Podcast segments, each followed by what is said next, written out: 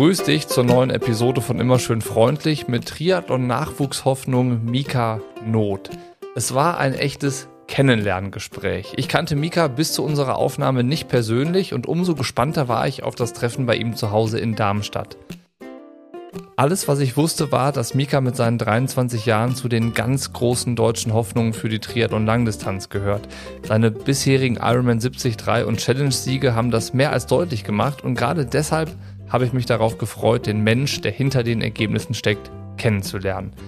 Es wurde ein Gespräch über Mikas frühe Selbstverantwortung, die Rolle und Unterstützung seiner Eltern, die Bedeutung von Anerkennung, seinen Hang zur Akribie, ein sehr gesundes Verhältnis zum Leistungssport und den Sinn, den er seinem Handeln als Profisportler gibt. Unterm Strich ein genialer Kerl. Kurzer Hinweis, das hier ist die Hörprobe. Hier gibt's jetzt ein paar kleine Ausschnitte aus dem Podcast mit Mika Not.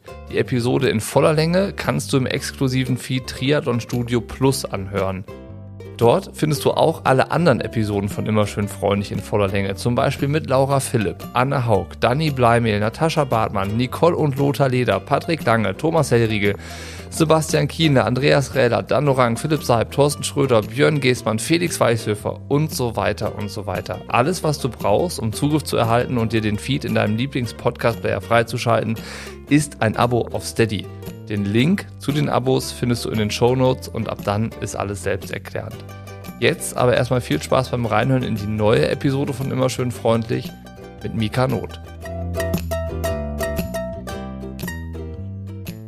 ja, wie gesagt, es war eine ganz normale Schule, ähm, musste ich immer eine halbe Stunde halt hinfahren, dann ganz normal Schule ähm, und dann nach Hause und dann konnte ich halt erst mit Training wirklich anfangen. Äh, und ja, von daher war es ein sehr oder musste ich früh anfangen, sehr eigenständig zu sein und gut organisiert sein, weil äh, ich glaube, sonst wäre es halt gar nicht gegangen. Ich hatte das Glück, dass ich halt in der Schule, dass mir es relativ einfach alles gefallen ist, dass ich da nicht viel für machen musste und trotzdem immer ganz gut war. Aber dann war es halt bei mir so, äh, ja, wenn die anderen dann na nach Hause gehen konnten und sich dann, oh, jetzt gleich erstmal aufs Bett chillen und irgendwie zocken, war dann für mich okay, ich, ich gehe jetzt gleich ins, ins Badeland, das ist ein Schwimmbad in Wolfsburg und kämpfe erstmal mit äh, Omas auf der Bahn. Also da war, musste die Motivation schon immer halt so von mir herauskommen.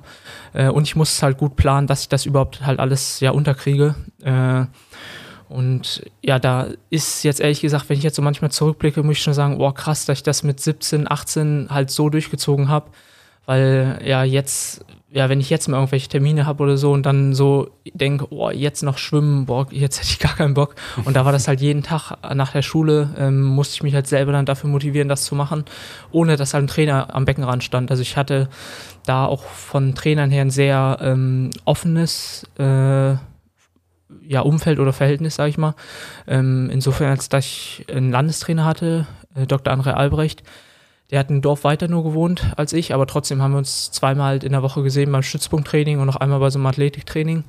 Ähm, und dann mein Heimtrainer Carlo Kaminski vom, von meinem Heimatverein da, VfL Wolfsburg, ähm, den ich auch meistens einmal die Woche gesehen habe, teilweise sogar noch weniger. Ähm, das heißt, ja, da stand jetzt niemand, der mich motiviert hat, sondern es kam von mir selber raus. Und, äh, und was hat dich da motiviert dann?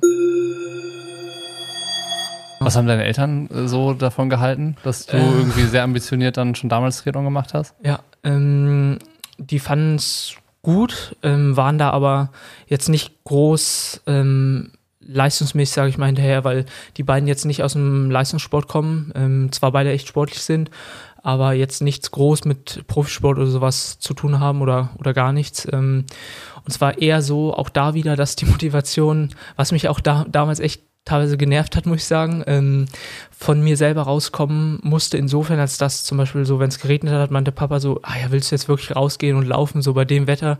Oder ja, nach der Schule, jetzt komm doch lieber nach Hause und entspann dich. Aber da, da musste ich halt auch dann sagen, nee, ich, ich will jetzt machen und jetzt bitte demotiviere mich jetzt nicht oder lass mir jetzt nicht so, so darüber nachdenken. Also war es eher so das Gegenteil von getrieben werden. Ähm, wie gesagt, das war Manchmal habe ich es halt eher als nervig empfunden, ähm, weil ich dann habe ich halt erst überhaupt da äh, angefangen drüber nachzudenken, was ich überhaupt mache. Weil manchmal ist ja so, man ist so in so einem Rhythmus und so, aber wenn das dann jemand hinterfragt, ist dann gar nicht so cool in dem Moment. Mhm, ähm, stimmt. Aber im Nachhinein denke ich auf jeden Fall besser so rum als andersrum, als da irgendwie getrieben werden zu sein. Und das war jetzt auch in den letzten Jahren dann, als es dann eben mehr Richtung Profisport ging, für die beiden halt auch ähm, ja, komplettes Neuland, äh, wo da halt auch erstmal die Frage ist, was ist das überhaupt? Ähm, ja, wie, wie kann man das, äh, wie kann man das finanzieren und, und so Geschichten, ähm, was gehört halt alles dazu? Äh, aber ja, auch da sind die halt nach und nach quasi mit vertrauter geworden und jetzt ist mittlerweile echt ein richtig gut eingespieltes Team und zum Beispiel meine Mutter kommt auch super gern mit, auch von meiner Seite aus gern mit ähm, zu Trainingslagern oder ähm, Rennen. Also jetzt passt es mittlerweile echt richtig, richtig gut halt auch, auch rein sportlich. Also würdest du sagen, so dieses Profi werden war bei dir Learning by Doing und dann aber auch fürs Umfeld Learning by Doing. Ja. Also nicht so, dass das schon gelernt war, auch zu Hause nicht gelernt war. Aber trotzdem geht so ein Weg ja nicht ohne maximalen Support von den Eltern, stelle ich mhm. mir vor. Also wenn du mit 19 zu Hause ausziehst, dann hast du Abi gemacht mhm. und dann bist du ja noch nicht irgendwie so aufgestellt, dass du dir wahrscheinlich ein Leben selbst finanzieren konntest, oder? Nee, definitiv nicht. Ähm, 100 Prozent, also der ähm, Support finanziell als aber auch ähm, ja was einfach Organisationen ähm, angeht, war schon von klein auf halt da. Also zum Schwimmtraining fahren, so Geschichten, ähm, zu irgendwelchen Wettkämpfen mit begleiten, da war der Support 100% da. Ähm, ohne dass halt, wie gesagt, mal so ein Druck war. Oder auch allein, wie ich zum Triathlon gekommen bin, weil halt auch das einfach, ich würde mich so als Allrounder, als Kind bezeichnen, dank ähm, der Tatsache, dass wir halt äh, viel in Urlauben immer draußen waren, auf Bauernhöfen oder in Alpen, Korsika, ähm, so Urlaube, äh, da, dass ich da einfach natürlich rangeführt wurde, ähm, so an Sport.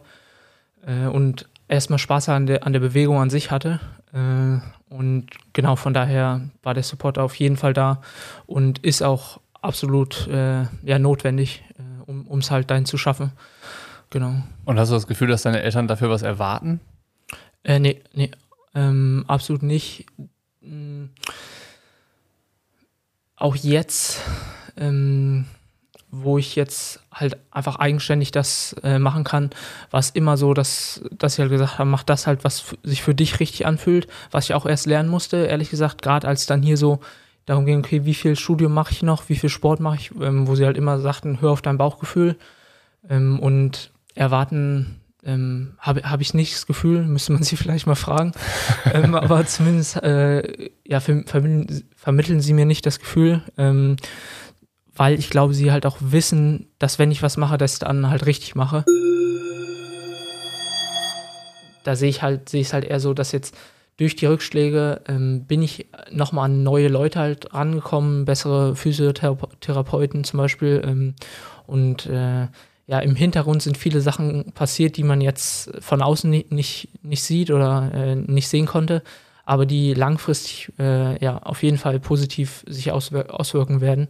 Und das ja, hilft jetzt gerade hinten raus ähm, auch nochmal äh, die Sache doch einigermaßen positiv zu sehen und sorgt jetzt gerade dafür, dass ich echt schon ja, Saubock halt auf 2024 habe, wenn dann die Sachen halt äh, im Hintergrund alle dann ähm, ja, anfangen, ihre Früchte halt wirklich zu tragen, ähm, wo ich jetzt viel Organisationsaufwand reinstecken musste oder immer noch muss.